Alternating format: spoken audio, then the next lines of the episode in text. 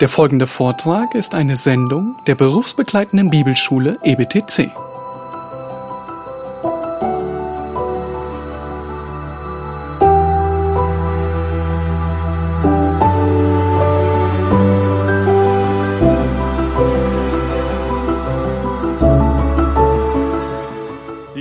Matthias schon sagte, sind wir zurück im ersten Petrusbrief nach unserer kurzen Ausflugsreise, Busreise in der Apostelgeschichte. Und einigen halten dort mit der Gemeindefreizeit und ja, wenn wir von Sommerpause reden, dann meinen wir damit nicht, dass wir keine Gottesdienste mehr haben, sondern dass wir den regulären Betrieb ein wenig abändern. Auch den ersten Petrusbrief werden wir dann übernächste Woche kurz unterbrechen, einige einzelstehende Themen dazwischen packen, sodass keiner von euch den Gedankengang des Petrusbriefes verpasst.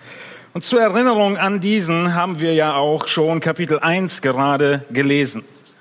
Der erste Petrusbrief, ein Brief an Geschwister, an Gläubige, die, wie wir wissen, in Schwierigkeiten waren und Herausforderungen hatten.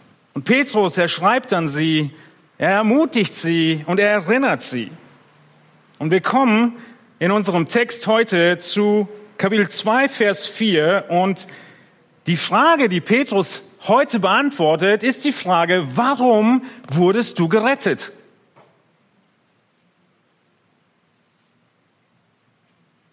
Gott hat seinen Sohn gesandt auf diese Erde, aus dem Himmel Mensch geworden, hat alle Schuld der Welt auf sich genommen. Warum? Warum und wozu wurdest du gerettet? Ich meine, du, genau du mit all deinen Schwächen, mit all deinen Unvollkommenheiten, mit all deinen Problemen, warum wurdest du gerettet? Mit all deiner Sünde, mit all deinen geistlichen Unvollkommenheiten, wozu wurdest du gerettet? Deine Widerspenstigkeit. Hast du dich schon mal gefragt, wozu wurde ich gerettet? Jeder aufrichtige Christ stellt sich diese Frage hin und wieder. Und Petrus hat sich diese Frage wahrscheinlich auch gestellt. Petrus, von dem wir wissen, dass er seine Sünde kannte, dass ihm klar war, wie, was für ein Hitzkopf er war, dass er seine Unwürdigkeit kannte, eine Minute auf dem Wasser und in der nächsten Minute unter Wasser. Warum, wozu die Rettung? Diese Antwort gibt Petrus heute Morgen in 1. Petrus 2 ab Vers 4. Wir werden in diesen Versen Folgendes lernen. Alles, was Gott getan hat in deinem Leben, ist allein durch seine Gnade gewirkt worden. Du hast dieses Geschenk der Errettung nicht verdient, du musstest es lediglich annehmen. Und nun, da du gerettet bist, ruft er dich auf, spornt er dich an, dein Leben so zu führen, wie es dieser hohen Berufung entspricht und gebührt. Warum hat Gott mich gerettet? Drei Antworten, nämlich in Form von drei Eigenschaften der Erlösung oder Errettung. Und alle diese drei sollen dich anspornen, ein treues Leben zu leben für deinen Retter. Nun, ihr seht in dem Wochenblatt diese drei Themen. Die Grundlage der Errettung, die Verpflichtung der Errettung und die Echtheitsprüfung der Errettung. Petrus, er zeigt uns in diesem Abschnitt auf, dass wenn du wirklich verstehst, warum du gerettet wurdest, du dann auch angespornt sein musst, ein Leben zu leben, was treu ist deinem Herrn und Retter. Und genau deshalb ist dieser Abschnitt eingebettet in die Erinnerung der Rettung, die Erinnerung der Wiedergeburt, die wir gerade schon in der Schriftlesung wiederholt haben, in 1. Petrus 1, die große Hoffnung, die Petrus uns erinnert, die wir nun haben. Aus der absoluten Verlorenheit dürfen wir Hoffnung haben.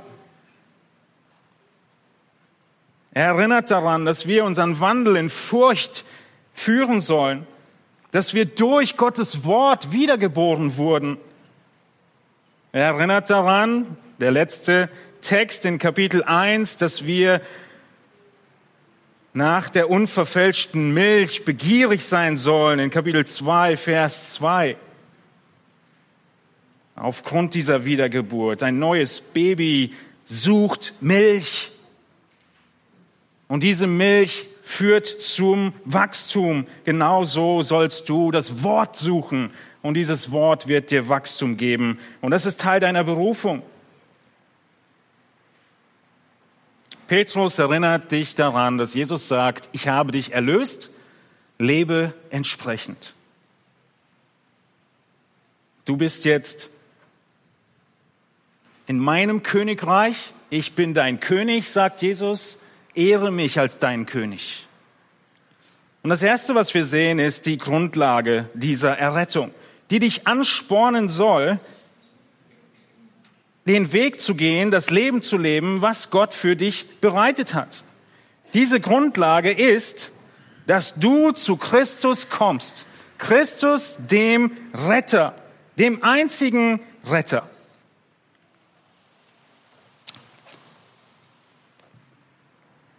Ich predige zu schnell, wenn der Ventilator zu viel Papier pustet.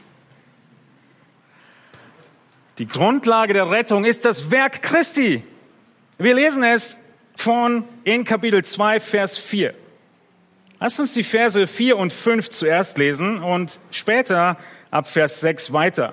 In 1. Petrus 1 die Verse, äh, Entschuldigung, in 1. Petrus 2 die Verse 4 und 5. Zu welchem kommend, ja, es geht um den Herrn, wenn wir wirklich geschmeckt haben, dass der Herr gütig ist, zu welchem kommend als zu einem lebendigen Stein, von Menschen verworfen, bei Gott aber auserwählt kostbar. So werdet auch ihr selbst als lebendige Steine aufgebaut. Ein geistliches Haus zu einer heiligen Priesterschaft, um darzubringen geistliche Schlachtopfer Gott wohlangenehm durch Jesus Christus. Beginnen wir mit Vers 4. Das ist der Punkt, mit dem Paulus, äh, Entschuldigung, Petrus beginnt, die Erinnerung an das Evangelium, die Erinnerung an die Grundlage und diese Grundlage ist Christus. Hast du geschmeckt von dem Evangelium? Ist die Frage aus Vers 3 kommend. Wenn du wirklich geschmeckt hast, dann bist du begierig nach der Milch, nach dem Wort. Und wie hast du geschmeckt? Du bist gekommen. Du bist gekommen zu dem lebendigen Stein eine wundervolle Erinnerung, die wir absolut notwendig haben. Die Bibel, sie benutzt alle möglichen Metaphern, also Bilder für geistliche Wahrheiten. Ihr kennt die Bilder zum Teil. Ja, die Gemeinde als Leib, die Gemeinde als Familie, die Gläubigen als Weinstock oder Jesus als Weinstock und wir als die Reben, die Tür, die Braut und hier die Milch, in den ersten drei Versen und er wechselt die Metapher von der Milch, zu der du begierig bist, zum Tempel, zum Stein. Jede Metapher hat einfach nur die Absicht von Gott, ein Element dieser geistlichen Wahrheiten zu verdeutlichen. Wir können leicht zu viel hineinlesen. Der Zusammenhang macht deutlich, worum es geht. Die Milch ist das Wort. Du sollst begierig sein nach dem Wort, so wie ein Baby begierig ist nach Milch. Und weiter geht diese Metapher jetzt hier nicht. Und ebenso mit den Steinen.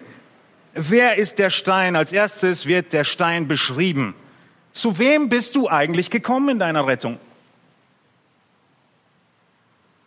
Zu wem bist du in deiner Rettung gekommen? Du bist gekommen zu dem lebendigen Stein. Das ist die Beschreibung, die Charakteristik von Jesus. Wann hast du die zuletzt benutzt? Jesus, mein lebendiger Stein. Wahrscheinlich nicht ganz so gängig. Jesus, der lebendige Stein. Warum wird er so genannt? Nun, weil das Alte Testament eine Theologie davon hatte. Es hatte die Verheißung, dass der Erlöser kommen wird und als Eckstein fungieren wird. Und wie ist dieser Stein? Er ist lebendig. Das heißt, der Charakter des Erlösers wird beschrieben. Und Petrus greift nur eine einzige Eigenschaft raus, die aber absolut gegensätzlich ist zu dem, was du erwarten würdest. Wann hast du zuletzt einen lebendigen Stein gesehen? Steine sind der Inbegriff genau für das Gegenteil. Ein Herz aus Stein hat nichts mit Leben und Freundlichkeit zu tun. Also benutzt Petrus dieses einprägsame Bild, weil es so gegensätzlich ist. Lebendiger Stein. Schauen wir uns zuerst den Stein an. Hier ist nicht der Felsbrocken gemeint, den ihr vielleicht als Petros ja kennt, der Felsbrocken, der in den Psalmen immer wieder beschrieben wird, der Fels, der Gott ist, sondern es wird ein anderer Begriff für Stein benutzt, nämlich Lithos. Und es ist so ein Stein, der mit einer ganz besonderen Absicht, nämlich als ein Baumaterial verwendet zu werden, ausgesucht und geschnitten und geschliffen wurde. Er wurde für diesen Zweck herausgetrennt aus dem Felsen, vorbereitet, um als Stein dann verbaut zu werden. Ihr habt sicher die Klagemauer vor Augen, oder? Kurz erinnern, wie sieht die Klagemauer aus? Die Klagemauer hat riesige Steine. Die Bilder, die ihr vor Augen habt, sind vielleicht nicht ganz so groß, diese Steine, weil sie so weit pers äh, perspektivisch fotografiert sind. Die Leute an der Klagemauer stehen, dann wirst du sehen, wie riesig die Steine sind. So ein Stein hat Petrus vor Augen, der herausgetrennt wurde, der beabsichtigt wurde zu nehmen. Wir sehen gleich, es ist ein auserwählter Stein und nicht einfach nur ein Felsen. Was ist er? Er ist nicht irgendein Stein mitten in diesem Tempel, den Petrus jetzt beschreibt, sondern der Eckstein. Er ist derjenige, der als allererstes gesetzt wurde. Alle Bauingenieure unter euch und alle Bauherren und alle Interessierten am Bau. Eine Baustelle beginnt mit der Ausrichtung des ganzen Gebäudes. Und damals war die gesamte Ausrichtung an diesem Stein gelegen. Der Stein, er musste so perfekt passen, dass alles andere des ganzen Gebäudes danach ausgerichtet wird. Nicht nur die Höhe, nicht nur die Festigkeit, sondern jeder Winkel. Die Winkel mussten zur horizontalen richtig sein, weil die ganzen Wände in beide Richtungen, in der Regel 90 Grad, mussten passen und in die Vertikale. Wenn der Eckstein schief war in der Vertikalen, ist das Gebäude der Turm zu Pisa. Schief. Das ist der Eckstein. Also ein ganz speziell ausgewählter Stein, die wichtigste Arbeit des ganzen Baus. Zu dem bist du gekommen. Zu diesem Eckstein. Petrus Ihm wurde gesagt in Matthäus 16, Vers 18, du bist Petrus, auf diesen Felsen will ich meine Gemeinde bauen. Ihr erinnert euch? Nun, hier ist das andere Wort benutzt, Petros, auf diesen Felsen will ich meine Gemeinde bauen. Die katholische Kirche hat nun aus diesem Vers gemacht, dass Petrus die Grundlage der ganzen Gemeinde ist. Petrus hatte dieses Missverständnis nicht. Denn Petrus selbst schreibt ein paar Jahrzehnte später, Jesus ist der Eckstein. Auf ihm ist die ganze Gemeinde gebaut. Ironie, oder? Genau der, dem Jesus sagte, auf dich baue ich die Gemeinde. Yeah. Petrus wusste, was gemeint ist. Er ist einfach einer der Diener gewesen. Also, Jesus, der Eckstein, der ganz speziell ausgewählte Stein als Grundlage für den ganzen geistlichen Tempel, von dem Petrus hier spricht. Was ist dieser Stein? Er ist lebendig. Ihr kennt Skulpturen aus Stein. Wenn ihr schon lange nicht mehr durch Berlin gefahren seid, durch, durch Mitte, Straße 17 Juni und Co., Humboldt-Uni vorbei, dann könnt ihr doch mal dran vorbeifahren und sehen. Und es wird ganz viel in Stein gemeißelt und aus Stein gemacht.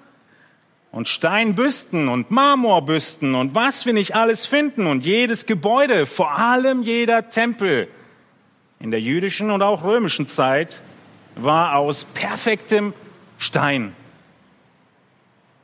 Und der große Kontrast hier ist, den Petrus aufzeigt, Jesus, er ist ein lebendiger Stein. Ein lebendiger Stein. Wir haben gerade die Apostelgeschichte durch und in Apostelgeschichte 3 erinnert ihr euch vielleicht noch, wie Petrus predigt und die Volksmenge, die gerade 40, 50 Tage vorher Jesus gekreuzigt hat, ihnen sagt, ihr habt Jesus getötet, aber Gott hat ihn aus den Toten auferweckt, dafür sind wir Zeugen. Apostelgeschichte 3, 15. Petrus wusste, Jesus lebt. Wir sehen in 1. Petrus 1, wie Petrus davon spricht. Es ist eine lebendige Hoffnung, zu der wir wiedergeboren wurden. In Vers 23, 1. Petrus 1, es ist ein lebendiges Wort Gottes, das in ewig bleibt. Er wird niemals sterben. Offenbarung 1 sagt Jesus über sich selbst, ich war tot und siehe, ich lebe von Ewigkeit zu Ewigkeit. Und ich habe die Schlüssel des Totenreiches und des Todes. Da ihr zu ihm gekommen seid, dem lebendigen Stein. Zu wem bist du gekommen? Jesus, der Grundlage, der Ausrichtung für alles andere und der, der lebt. Tot geglaubt, lebt der lebendige Stein. Wir sehen als nächstes hier in diesem Vers, dass die Menschen diesen Stein prüfen. Von den Menschen zwar verworfen. Jeder Mensch, jeder Bauherr, so angefangen von den Bauarbeitern, die diese Steine ausgetrennt haben, bis zu dem Bauleiter musste den Eckstein aufs genaueste prüfen. Das haben auch die Juden getan. Das haben wir Menschen getan. Wir sehen zuerst also den Charakter Jesu, der lebendige Stein, und sehen jetzt die Bewertung der Menschen, von Menschen verworfen. Vielleicht klingen in deinen Ohren schon die Worte aus Jesaja 52, Vers 13 siehe, mein Knecht wird einsichtig handeln, er wird erhoben sein, erhöht werden und sehr erhaben. Das ist die Bewertung des Steines von Gott. Gedeihen, einsichtig handeln, hoch erhaben sein, über alle Maßen erhaben. Nur ein Atemzug später schreibt Jesaja in Vers 3, wie verachtet die Menschen diesen Stein behandeln. Verachtet war er und verlassen von den Menschen, ein Mann, der Schmerzen und mit Leiden vertraut, wie einer, von dem man das Angesicht verbirgt, so verachtet war er und wir achteten ihn nicht. Sie wollten weggucken. Jesus war so übel, so ein schlechter Stein, so unbrauchbar nach ihren Maßstäben, dass sie nicht mal hinschauen wollten. Sie schätzten ihn nicht wert. In Matthäus 2 lesen wir davon, wie sie Jesus beschimpfen. Ein Nazarener. Das ist ähnlich einem Schimpfwort gewesen. Einer, der ehelos gezeugt wurde. Ein Zimmermann. Unglaublich. Und er hat außerdem viel zu wenig Interesse für Politik und Kriegsführung. Denn unser Messias muss uns von den Römern befreien. Von Menschen verworfen. Von Menschen verworfen, es kommt im Deutschen nicht ganz so gut rüber, beinhaltet, der Begriff verwerfen beinhaltet die Prüfung. Er beinhaltet das genaue Hinschauen, genaue Untersuchen und dann verwerfen. Dieser Begriff wird benutzt bei der Reinigung von Metallen, und die ganze Menschheit schaut auf Gottes Messias und sie sagen, wir wollen ihn nicht. Aber Gott prüft ihn auch. Es ist nicht nur der Charakter beschrieben von dem Stein, die Ansicht der Menschen beschrieben, sondern auch die Ansicht Gottes beschrieben, nämlich bei Gott auserwählt und kostbar. Gott hat genau diesen auserwählt. Er hat ihn genau so gemacht, wie er es brauchte, diesen Stein, als Grundlage für den ganzen Tempel. Obwohl alle anderen ihn ablehnen, sagt Gott, er ist mein Knecht. Er ist mein Diener. Er ist der Auserwählte, der die Erlösung bringen wird. Und er ist kostbar. Liebe Eltern, sind deine Kinder dir kostbar? Schätzt du sie wert? Ist nichts Wertvolleres auf dieser Welt. Gott hat über seinen Sohn gesagt, dies ist mein geliebter Sohn, an dem ich wohlgefallen habe. Und die Menschen haben ihn geprüft und haben gesagt, weg mit ihm. Bei Gott kostbar. Nichts Schöneres und nichts Herrlicheres kann Gott der Vater sich vorstellen, als auf seinen Sohn zu schauen. Er sagt, dies ist mein Christus, dies ist mein Messias, dies ist mein Retter. Egal, was ihr bewertet, ich habe ihn auserwählt und für kostbar befunden. Ich habe ihn für euch gegeben. Motiviert dich das, entsprechend der Berufung zu leben, die Gott für dich hat? Das ist die Grundlage des Evangeliums. Warum hat Gott dich gerettet? Das ist dieser Christus. Zu ihm seid ihr gekommen und er muss motivieren, für ihn zu leben. Für Gott gibt es niemand kostbareren. Er muss deine Richtschnur sein, dein Eckstein, an dem alles, was du tust, ausgerichtet ist. Und wisst ihr, wie viele Ecksteine es in einem Baum, Bau gibt? Einen. Ihr Lieben, es gibt keinen anderen, durch den du gerettet wirst. Und es gibt keinen anderen, an dem du dein Leben ausrichten kannst, als dieser Eckstein. Er ist der Einzige. Die Menschen spekulieren, was wohl nach dem letzten Herzschlag passiert. Gerade letzte Woche ist wieder ein ganz berühmter Künstler gestorben und er hat in den letzten Minuten seines Lebens oder Stunden oder Tagen, ich weiß nicht genau, noch spekuliert, was wohl dann bald kommen wird, weil er hatte den Tod ins Auge gesehen durch schwere Krankheit. Die Menschen spekulieren, aber es gibt nichts zu spekulieren. Dieser Text ist so klar. Entweder du hast die Hoffnung und das Leben wegen diesem Eckstein oder, wie wir gleich weiterlesen werden, dieser Stein wird zu deinem Albtraum.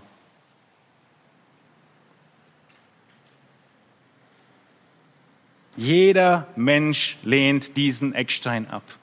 Du kannst nicht sagen und Vers 4 lesen und denken, ach, von den Menschen verworfen wäre Jesus doch heute gekommen. Wir hätten ihn mit offenen Armen aufgenommen. Nein, würde er heute kommen, würde er genauso verworfen werden, genauso abgelehnt werden und Gott würde genauso sagen, mein Sohn, kostbar, auserwählt, der einzige Weg. Wir haben gerade in Kapitel 1 vorher in den anderen Predigten, nicht heute gerade gesehen, wie Gott uns wiedergeboren hat, wie er uns den Samen seines Wortes in uns hineingelegt hat, uns so gerettet hat, uns ewiges Leben gegeben hat, himmlisches Leben gegeben hat. Und wie? Alles durch Jesus Christus, durch diesen Eckstein. Und wie wir in den ersten Versen in Kapitel 2 sehen, ist die Folge nun, dass wir begierig sind nach diesem Wort, das uns auch gerettet hat, um zu wachsen. Das ist die Absicht deiner Rettung, nachdem du gekommen bist. Und jetzt beschreibt Petrus weiter unsere Verpflichtung der Errettung. Die Verpflichtung der Errettung, unser zweiter Punkt. Wir haben gesehen, was die Eigenschaften der Rettung sind, die Grundlage der Rettung, der lebendige Stein, verworfen von Menschen und in Gottes Augen der einzige Weg, der kostbare. Wenn du gerettet bist, was bedeutet das nun? Was für eine Verpflichtung hast du? Petrus, er macht in Vers 5 deutlich, du bist verpflichtet so lasst auch ihr euch nun. Dieser Vers beginnt mit dem Aufruf, mit dem Imperativ. Wenn ihr irgendwas in diesem Kapitel anstreicht, dann streicht die zwei Aufrufe an. Der erste ist in Vers 2, sei begierig. Und der zweite ist hier in Vers 5, lass dich aufbauen. Alles andere ist nur dabei und stützt diese beiden Aufforderungen. Sei, lass dich aufbauen so lasst auch ihr euch nun als lebendige Steine aufbauen, als ein geistliches Haus, als ein heiliges Priestertum, um geistliche Opfer darzubringen, die Gott wohlgefällig sind, durch Jesus Christus. Petrus zeigt uns ein zweites Merkmal der Rettung. Ein weiteres Merkmal, was dich anspornen soll, entsprechend der Berufung zu leben. Er hat Jesus Christus mit drei Beschreibungen definiert. Lebendig, verworfen, kostbar, auserwählt. Und er macht das Gleiche mit uns. Und er beschreibt uns als Tempel. Als erstes beschreibt er uns aber als lebendige Steine. Seht ihr das? So lasst euch nun aufbauen als lebendige Steine. Gut, dass ihr sitzt. Jesus ist der lebendige Stein. Du bist einfach gar nichts. Du bist ein Stück Felsbrocken und absolut tot und unbrauchbar. Aber die in Christus sind lebendige Steine. Sie werden genau wie der Sohn ausgewählt, kommt in Vers 9, herausgeschnitten und in diesen Tempel eingepflanzt, direkt neben Jesus. Und auf einmal hat dein Leben einen Sinn und eine Ausrichtung. Welche Frage habe ich über die Predigt gestellt? Warum wurde ich gerettet? Und hier kommt die Antwort. Du bist genau wie Jesus in Christus von einem völlig unnützen Felsen zu einem nützlichen und lebendigen Stein geworden. Gottes Plan ist, das absolut Verlorene zu nehmen, Leben einzuhauchen und es für sich nutzbar zu machen. Es ist der gleiche Begriff für Stein, den Petrus hier benutzt. Nicht Petros, irgendein Felsen, der unnütz ist, sondern Lithos, ein Baumaterial, nützlich, mit einer Absicht. Und diese Absicht hier ist, lasst euch aufbauen als lebendige Steine, als ein geistliches Haus. Später spricht er von dem Tempel, dem geistlichen Tempel. Bitte beachte, Gott rettet niemanden und lässt ihn als Kieselstein irgendwo liegen zurück. Gott rettet auch niemanden, baut, greift diesen Stein heraus aus dem Felsbruch und lässt ihn aus Versehen da liegen. Es gibt keine einzelnen Steine in Gottes Plan, sondern Gott, er nimmt sich diese Steine, jeden einzelnen von euch, der an Jesus Christus glaubt, und fügt ihn in seinen Bau ein. Du bist Teil des Bauprojekts. Du liegst nicht irgendwo in der Landschaft rum ohne Ziel und ohne Ausrichtung. Gottes Plan in dieser Zeit ist es, seine Weisheit durch seine Gemeinde offenbar zu machen, der sichtbaren Welt und der unsichtbaren Welt. Paulus beschreibt das in Epheser 3 und 4. Für einen ganz konkreten Zweck bist du entworfen, maßgeschneidert für die Nutzung im Tempel, wo du hingehörst. Nicht jeder Stein ist gleich, oder? Nicht lediglich Deko, nicht einfach nur Landschaft und geschweige denn Schotter. Der einzelne lebendige Stein, der Herr, und nun wir im Plural, die lebendigen Steine, wir gehören zusammen. Wir sind ordentlich aneinander und zueinander angeordnet. Es ist kein Zufall, welchen Stein Gott in deinem Leben neben dich links, neben dich rechts, schräg oben über dir und unter dir angeordnet hat. Du bist ein lebendiger Stein in Christus. Und die zweite Beschreibung unserer Verpflichtung ist nun, wir sind ein geistliches Haus. Gottes Plan ist es, dass er zu eine Wohnstätte hat. Seit Anfang der Weltgeschichte wollte Gott unter den Menschen wohnen. Und mit dem Auszug aus Ägypten haben sie angefangen, mit der Stiftshütte einen Ort zu bauen, an dem und inmitten den Gott unter dem Volk wohnt. Und irgendwann haben sie einen Tempel gebaut. David durfte nicht, Salomo durfte dann. Gott wollte unter den Menschen wohnen. All das war ein Bild dafür, was hier jetzt geistlich geschieht. Wir sehen das in 3. Mose 26, Vers 11. Ich will meine Wohnung in eurer Mitte setzen und meine Seele soll euch nicht verabscheuen. Gott sagt, ich bin mir nicht zu gut, unter euch zu wohnen. In Hesekiel 37, 27 ist es eine Verheißung auf den neuen Bund mit dem Messias. Meine Wohnung wird bei ihnen sein und ich will ihr Gott sein und sie sollen mein Volk sein. Ein geistliches Haus sollen wir sein. Das ist die zweite Beschreibung. Dieses geistliche Haus ist die Gemeinde. Wir sehen in Hosea schon, dass die Propheten Israel gewarnt haben.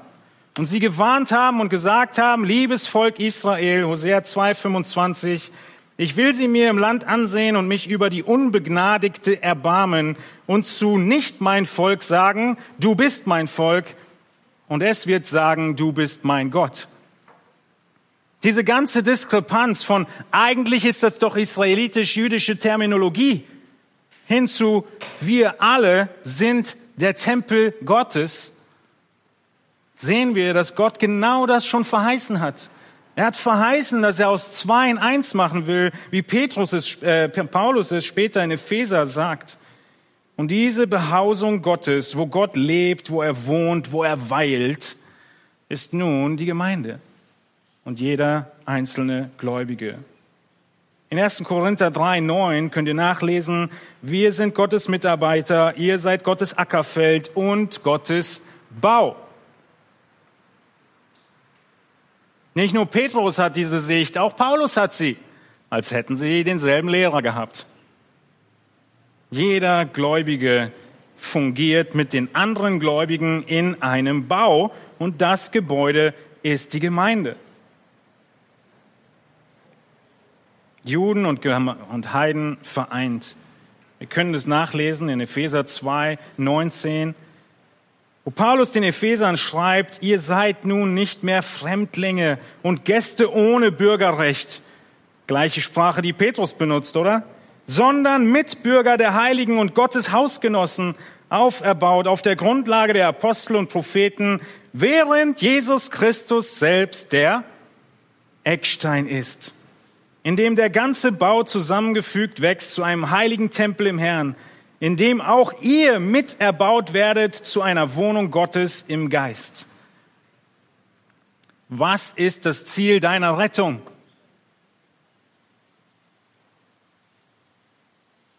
Ein Stein zu sein im Tempel, ein Glied zu sein am Leib, eine Wohnung zu sein als ganze Gemeinde für Gott.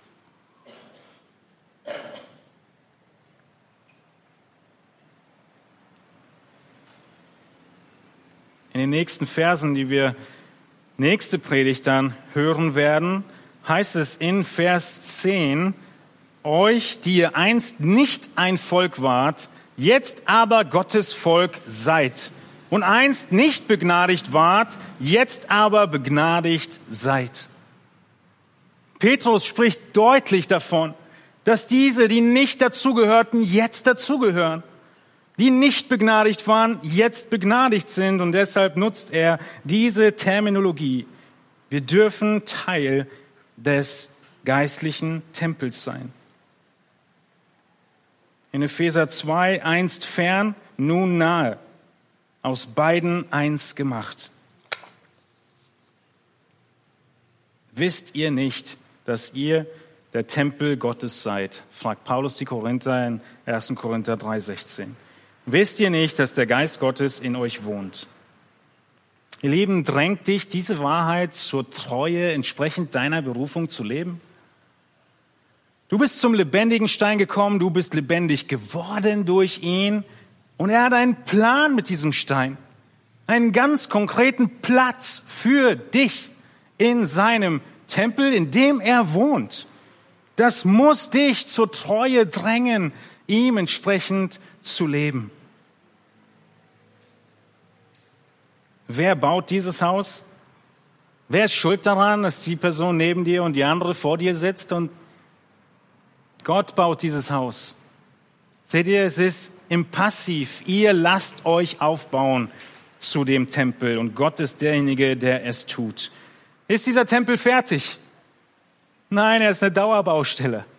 Sind die Steine immer ganz lebendig? Nun, es ist manchmal ganz schön steinig zwischen ihnen.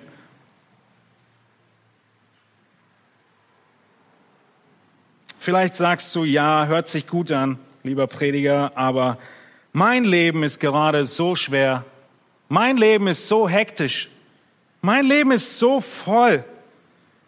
Und jetzt soll ich noch aufgerufen werden, Zeuge für Jesus zu sein. Es bringt noch mehr Stress mit meinen Kollegen, mit meinen Nachbarn. Und dann soll ich auch noch irgendwie irgendwas mit Gemeinde dienen, mit diesen ganzen Menschen. Ich kann das einfach nicht gebrauchen. Aber meine Frage heute Morgen war, was ist die Absicht deiner Rettung? Die Absicht deiner Rettung ist, dass du in diesem Bau hineingesetzt wirst und wir zusammen Gott ein Haus sind. Und nun zeigt er auf, was in diesem Haus passieren soll und was jeder Einzelne tun soll. Lebendige Steine, ein Haus Gottes und als drittes ein heiliges Priestertum ist das, was Petrus beschreibt in Vers 5. Ein heiliges Priestertum. Wieso haben wir keine Tieropfer mehr in unserer Zeit? Nun, die Tieropfer sind abgeschafft. Sie waren nur ein Vorschatten. Und der Hebräerbrief erklärt das ganze Thema sehr ausführlich. Eine kleine Hausaufgabe für dich, wenn du ihn schon lange nicht mehr gelesen hast. Jesus, er ist das vollkommene Opfer. Alle Tiere, so makellos sie waren, konnten nur zudecken. Jesus ist derjenige, der die Schuld wirklich bezahlt. Und er sagt nun, wir sind ein heiliges Priestertum. Er benutzt diesen Begriff, damit er jetzt die Vorlage gibt zu dem, was er als nächstes sagt. Ein Priestertum, um geistliche Opfer darzubringen. Die Priester waren diejenigen, die die Opfer gebracht haben im Tempel.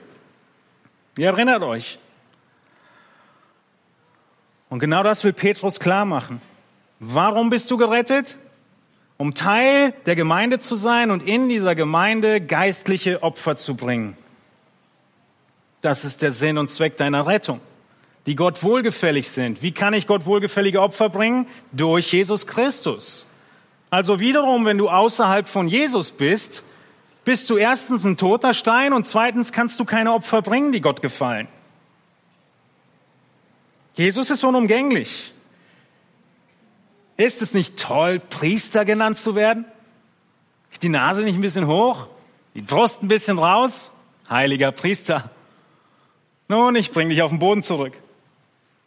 Die Priester hatten überhaupt nichts zu rühmen. Wer waren die Priester im Volk Israel? Levi. Wer war Levi? Levi hat nicht mal mehr geschafft, den Segen seines Vaters Jakobs zu bekommen. Warum? Weil er so ein Hitzkopf war und so mordbrünstig, dass er eine ganze Stadt ausgelöscht hat mit seinem Bruder Simeon zusammen. Wir lesen das in 1. Mose 49.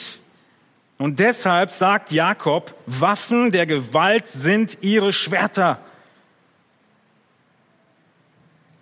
Verflucht sei ihr Zorn. Das sagt er über Levi, weil er so heftig und ihr Grimm, weil er so hart ist.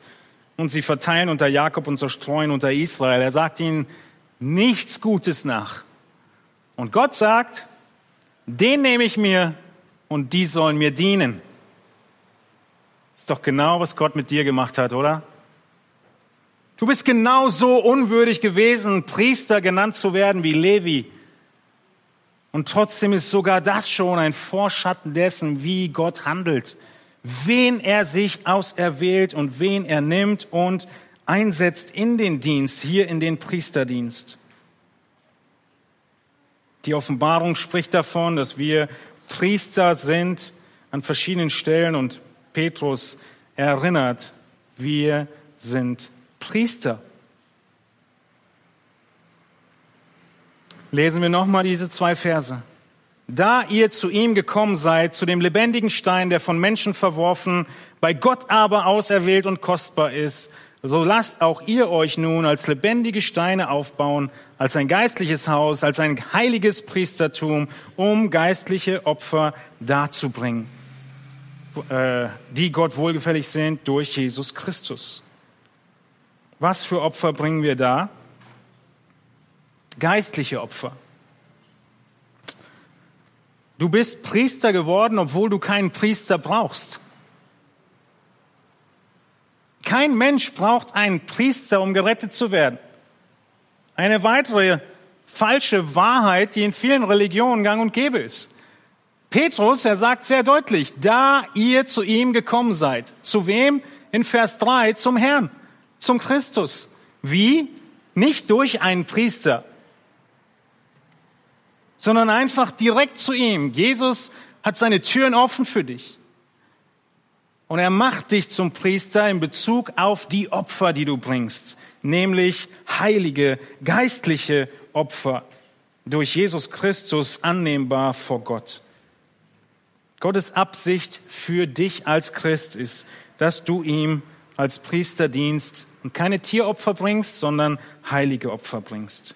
Keine toten Werke wie in Religion, sondern geistige Opfer. Keine Tiere wie beim Alten Testament, keine Rituale, keine religiösen Ideen, sondern geistliche Opfer. Opfer aus einem Herzen von Anbetung und Dankbarkeit und Hingabe von Gott. Welche Opfer will Gott haben?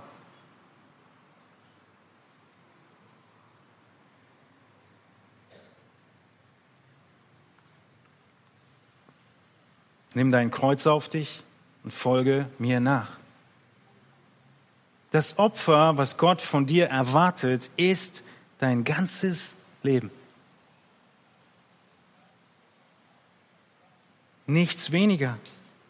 In Römer 12.1 sagt Paulus, ich ermahne euch, Brüder, angesichts der Barmherzigkeit Gottes, weil Gott dich erbarmt hat, sich über dich erbarmt hat, dass du nun deinen Leib darbringst, dass ihr eure Leiber darbringt als ein lebendiges, heiliges, Gott wohlgefälliges Opfer. Das sei euer vernünftiger Gottesdienst. Gott will immer noch beopfert werden. Er will immer noch Opfer sehen, aber nicht mehr Tiere, sondern die, die er rettet, sollen ihr Leben für ihn geben. Später in Vers 9 lesen wir in 1. Petrus 2, Vers 9, dass wir die Tugenden dessen verkündigen sollen. Das Lied, was wir gerade gesungen haben, verkündigt laut die Herrlichkeit des Herrn. Genau dasselbe sagt der Hebräerschreiber in Hebräer 13, 15. Durch Christus lasst uns nun Gott beständig ein Opfer des Lobes darbringen. Das ist die Frucht der Lippen, die seinen Namen bekennen. Du lobst Gott, ihr erinnert euch auf der Gemeindefreizeit? Durch Gebet und Gesang. Und der Aufruf ist auch im Hebräerbrief und in Petrus und in all deinen Reden. Dazu hat Gott dich gerettet. Und er hat dich gerettet, um ein heiliges, ihm wohlgefälliges Leben zu leben. Weißt du, Gott kann keine halben Sachen ab. Wenn er rettet, dann rettet er ganz. Und wenn er rettet, dann will er dich ganz. Er will dich mit Haut und Haaren. Gott meint es wirklich ernst. Wer Gottes Kind ist, muss sich selbst sterben. Du bist auf der Via Dolorosa direkt hinter Jesus und trägst dein Kreuz. Nichts mehr in deinem Leben ist, wie es vorher war. Du lebst für ihn, du gibst all deine Wünsche auf, all deine Selbstverwirklichung auf. Du liebst auf einmal andere Menschen statt dich selbst. Diese Aufopferung ist so unmöglich, wie ein Leben in Bruderliebe zu lieben unmöglich ist. Und was ist das Einzige, was es möglich macht? Ihr erinnert euch an Kapitel 1? Die Wiedergeburt. Gott muss dir neues Leben schenken als toter Stein. Kannst du das nicht leben? Aber er will dich lebendig machen. Und dieses Wort hat die Kraft und die Macht, dich sowohl zu retten als auch Wachstum zu generieren, zu, zu geben und zu diesen Opfern zu befähigen. Stell dir vor, du hast einen Säugling vor dir liegen und du sagst ihm, lieber Säugling, bald sollst du laufen und ich freue mich auf das Training zum Marathon mit dir. Ist diese Aussage wahr? Kann das die Absicht des Vaters für seinen Säugling sein? Sie ist absolut wahr. Und was ist der nächste Schritt? Milch. Es ist der richtige Schritt in die richtige Richtung. Und wird er irgendwann laufen oder sie? Ja. Ohne Stolpern? Ja. Und ein Marathon? Kann es schaffen, wenn er genug trainiert. Dieses Leben gibt, ist die Voraussetzung für diese Aussage, dass sie wahr wird, ist, dass dieser Säugling lebt. Und die zweite Voraussetzung ist die Milch. Und genau so, wie für den Säugling sein Leben und seine Milch Voraussetzung für sein Wachstum ist, um irgendwann am Marathon teilzunehmen, genau so ist für jeden Menschen die Wiedergeburt und das Wort Gottes die Voraussetzung für geistliche Opfer, die Gott erwartet. Aber denk dran, Gott will dich ganz. Er hat nicht einfach so seinen eingeborenen Sohn an deiner Stelle sterben lassen. Er will dich ganz. Welche Opfer bringst du da? Schauen wir nur im Petrusbrief einige dieser Opfer an. Wir können kurz zurückgehen in Kapitel 2, Vers 1 und wir sehen, dass das Opfer, was Gott erwartet von dir ist, dass du alle Bosheit und allen Trug und alle Heuchelei und allen Neid und alle üble Nachrede ablegst. Ist das ein Opfer? Ja, es ist schwer. Du musst dir selbst sterben, wenn du aufhören willst zu beneiden. Wenn du aufhören willst, übel nachzureden. Gehen wir weiter in Vers 11, 2. Petrus 2, 11 enthaltet euch der fleischlichen Begierden. In 2. 1. Petrus 2.11. Ist es einfach zu sagen, ich enthalte mich der fleischlichen Begierden? Nein. Gehen wir weiter in Vers 12. Und führt einen guten Wandel unter den Heiden. Ist das einfach? Nein, die Heiden wollten doch gerade die Gläubigen verfolgen. Das ist die Ursache, warum er diesen Brief schreibt. Das sind Opfer führt einen guten Wandel unter den Heiden. Oder in 2 Vers 13, ordnet euch aller menschlicher Ordnung unter, um des Herrn willen. Das ist ein geistliches Opfer. Oder Vers 15, das ist der Wille Gottes, dass ihr durch Gutes tun die Unwissenheit der unverständigen Menschen zum Schweigen bringt. Das ist ein geistliches Opfer. Oder in Vers 18, dass du als Hausknecht, heute Arbeitnehmer, in aller Furcht euren Herren untertan bist, nicht nur den Guten und Milden, sondern auch den Verkehrten. Das sind geistliche Opfer. Oder in 3 Vers 1, dass du dich als Ehefrau deinem eigenen Mann unterordnest. Das ist ein geistliches Opfer, für das du selbst sterben musst. Oder in 3 Vers 7, dass du als Ehemann mit deiner Frau einsichtig als dem schwächeren Gefäß zusammenlebst und dir Ehre erweist. Das ist ein geistliches Opfer. Du bist unfähig dazu, ohne Jesus und ohne den Heiligen Geist, und es kostet dich alles.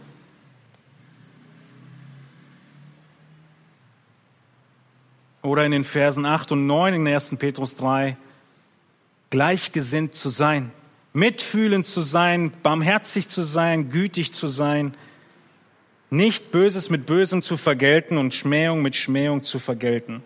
Das alles sind geistliche Opfer. Sind diese Opfer schwer? Ja, sie sind schwer. Es kämpft gegen dein Fleisch. Alles, was du hier tust. Deshalb sollst du dich selbst opfern. Zu beten kämpft gegen dein Fleisch. Es ist eine Kraftanstrengung zu beten. Du brauchst Planung, Disziplin und Kraft. Zu leben ist gegen das Fleisch. Denn diese Ankerliebe, die wirklich ankommt, streckt sich so weit aus, dass es unglaublich gegen das Fleisch ist. Gastfreundschaft ist gegen das Fleisch. Denn Gastfreundschaft heißt den Fremden lieben, der dir nichts wiedererstatten wird und dich übermorgen nicht auch zum Steak einlädt. Unterordnung ist gegen dein Fleisch. Du willst das nicht. Den anderen zu lieben, deine Frau Ehre erweisen, ist genauso gegen das Fleisch. All das sind geistliche Opfer. Du musst dir selbst sterben, um das zu tun, was hier gefordert wird.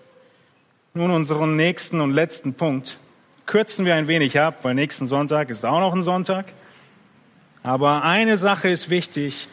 Wenn wir gesehen haben, was die Grundlage der Rettung ist, und gesehen haben, was unsere Verpflichtungen sind, nämlich in der Gemeinde geistliche Opfer bringen, dann sehen wir zu allerletzt in unserem dritten Punkt, was die Echtheitsprüfung ist deiner Rettung.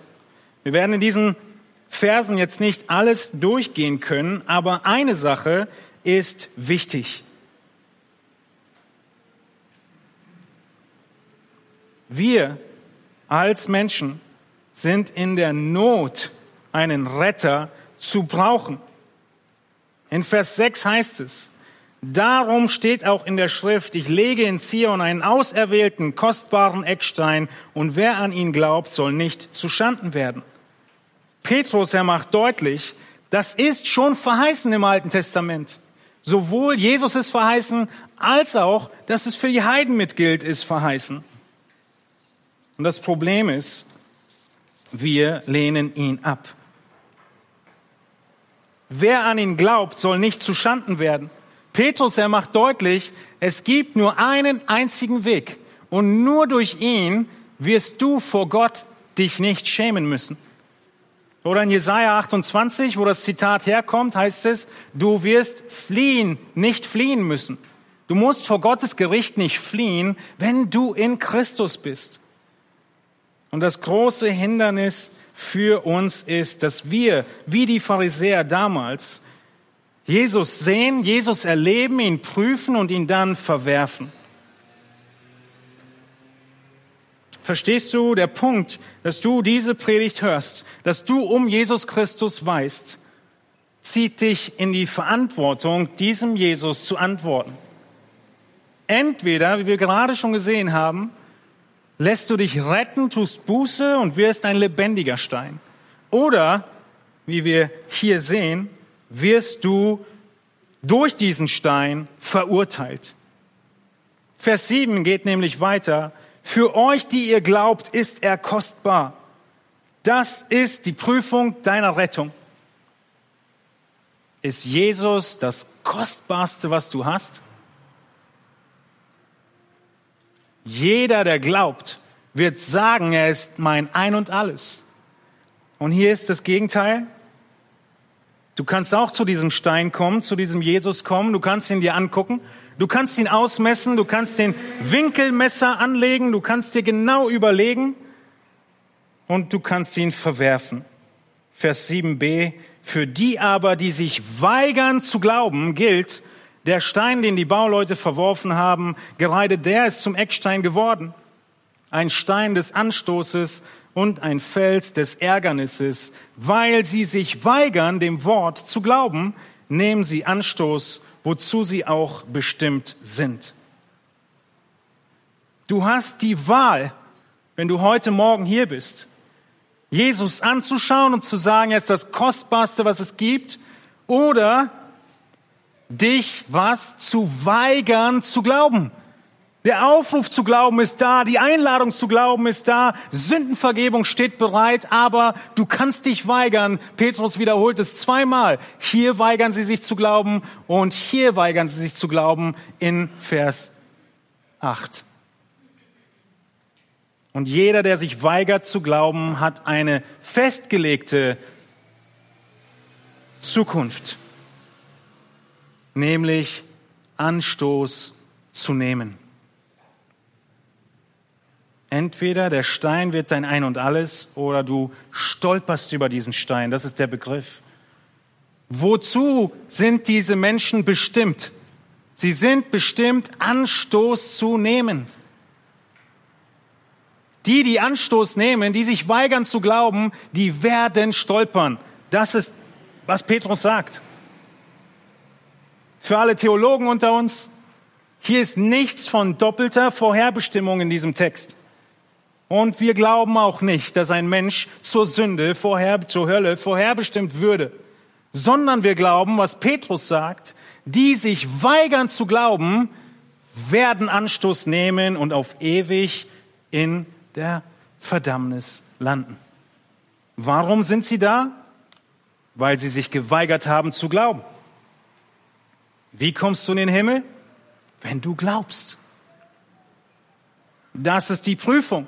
Glaubst du und ist Christus dein Ein und alles kostbar wie nichts anderes?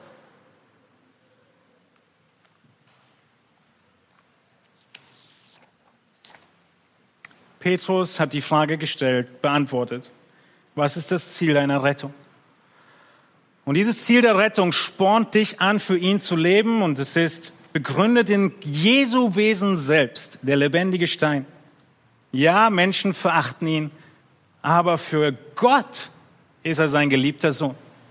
Und für jeden Gläubigen ist er kostbar. Was ist Gottes Absicht? Er will, dass du im Leib bist, im Tempel, und geistliche Opfer bringst. Diese Opfer sind der Lob Gottes und die Herrlichkeit seiner und dein Leben, dein Charakter, dein Wesen, deine Hingabe. Das ist die Absicht Gottes. Und was für ein Privileg, oder? Was für ein Privileg, ein Baustein des Tempels zu sein, in dem Jesus Gott wohnt. Preis den Herrn dafür. Er hat seinen Sohn gegeben, damit du ein lebendiger Stein werden kannst. Das wollen wir tun im Gebet und in einem weiteren Lied. Lasst uns aufstehen dazu.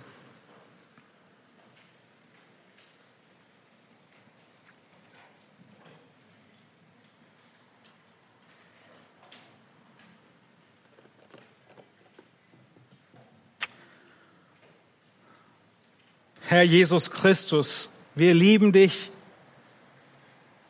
denn du bist der einzige Weg für unsere Sündenvergebung.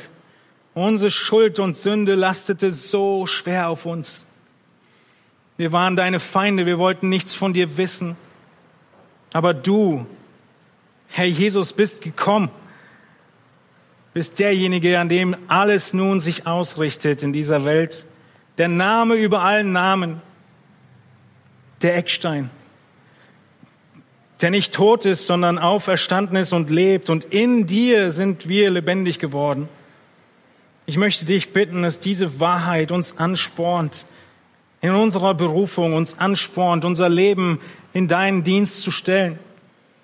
Jeden Tag, bei all unseren Tätigkeiten, im Beruf, im Haus, in der Familie, unter Freunden, Bekannten, in der Gemeinde, Herr, wir beten darum, dass dieser Aufruf, ein heiliger Tempel für dich zu sein und heilige Opfer zu bringen, unser Leben in deinen Dienst zu stellen, es ist unmöglich aus eigener Kraft. Und so möchte ich bitten, dass jeder Einzelne weiß, woher er diese Kraft nimmt. Seinen Glauben prüft, sein Leben prüft, seine Wiedergeburt und dann Milch trinkt und wächst und sich auferbauen lässt entsprechend deinem Plan. Und dein Plan ist wundervoll und herrlich. Und Herr, ich bete für jeden Einzelnen heute Morgen, der mit dir, Jesus Christus, konfrontiert wurde und noch nicht glaubt, sich heute noch weigert zu glauben.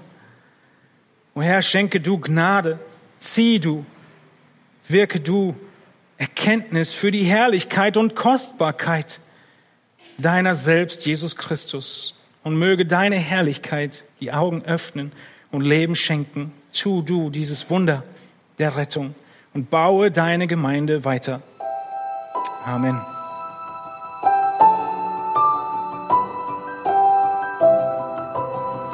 Diese Sendung war von der berufsbegleitenden Bibelschule EBTC. Unser Ziel ist, Jünger fürs Leben zuzurüsten, um der Gemeinde Christi zu dienen. Weitere Beiträge, Bücher und Informationen findest du auf ebtc.org.